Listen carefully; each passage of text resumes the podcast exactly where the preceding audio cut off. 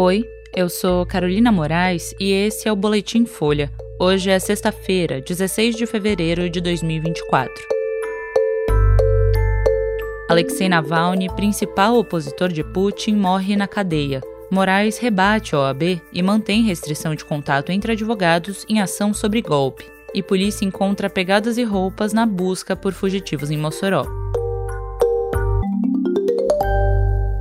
Alexei Navalny, o mais conhecido crítico do governo de Vladimir Putin, morreu aos 47 anos. Ele cumpria 30 anos de pena numa cadeia na região de Amália Nenets, no Ártico. A prisão é conhecida como Lobo Polar por causa da rigidez e das baixas temperaturas da região, a 1.900 quilômetros de Moscou. A morte foi anunciada nessa sexta pelo Serviço Federal Prisional da Rússia, mas as causas não foram reveladas até a conclusão desse boletim. O órgão afirmou em nota que ele se sentiu mal depois de uma caminhada, perdendo quase imediatamente a consciência. Também disse que uma equipe médica atendeu Navalny, mas que as medidas de ressuscitação não funcionaram. A notícia gerou uma onda de indignação. O jornalista independente russo Dmitry Muratov, que ganhou o Nobel da Paz em 2021, atribuiu a morte às condições da prisão do ativista. Líderes ocidentais também reagiram apontando Putin como culpado, o que o Kremlin considerou inaceitável. Na véspera da morte, Navalny participou por vídeo de uma audiência que analisou uma briga que ele teve com um guarda prisional. Nas imagens divulgadas pelo site Sota, ele parecia bem-humorado e fez piadas com o juiz. O opositor fez greves de fome na prisão e teve pioras no estado de saúde, o que os advogados dele creditavam aos períodos de isolamento em solitárias, má nutrição e tortura psicológica. Numa mensagem recente, ele dizia que era acordado por músicas nacionalistas pró-Putin. O ativista estava preso desde 2021, quando voltou da Alemanha depois de se tratar dos efeitos de um envenenamento sofrido em 2020. Ele acusou Putin pela ação e se consolidou como o principal opositor do Kremlin. No ano passado, Navalny foi transferido para a unidade no Ártico por causa do aumento do tempo de cadeia. Ele foi designado um extremista e condenado a mais de 19 anos de prisão,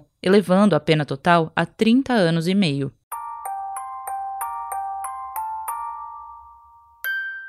O ministro do Supremo Tribunal Federal, Alexandre de Moraes, manteve a decisão que proibiu que investigados na ação sobre o planejamento de um golpe de Estado se comuniquem, inclusive por meio das defesas. Moraes afirmou que nunca vedou conversas entre advogados. Segundo ele, a medida proíbe os investigados de trocar recados ou combinar versões, seja diretamente ou por meio de terceiros. A medida imposta pelo ministro foi alvo de críticas do Conselho Federal da Ordem dos Advogados do Brasil, que tentou derrubá-la com o recurso apresentado a Moraes. Ao manter a decisão, o ministro afirmou que não há qualquer ferimento às prerrogativas da advocacia e que os direitos à liberdade do exercício profissional e à comunicação estão garantidos. Depois da manutenção da medida, o presidente da OAB, Beto Simonetti, disse que o esclarecimento afasta qualquer interpretação divergente e reforça as prerrogativas da advocacia.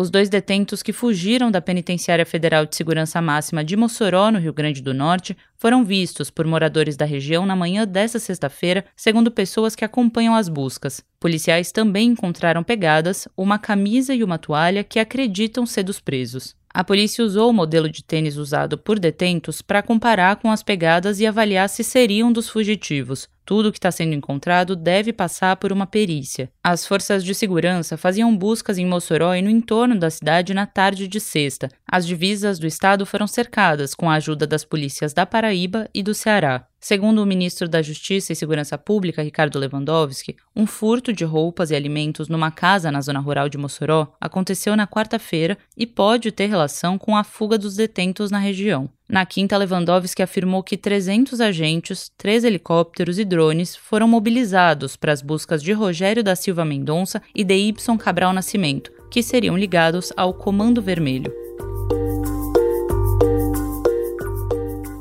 Esse foi o Boletim Folha, que é publicado de segunda a sexta duas vezes por dia, de manhã cedinho e no final da tarde. A produção é de Daniel Castro e Laila Moalen e a edição de som é do Rafael Conkle. Essas e outras notícias você encontra em folha.com. Até mais e bom final de semana.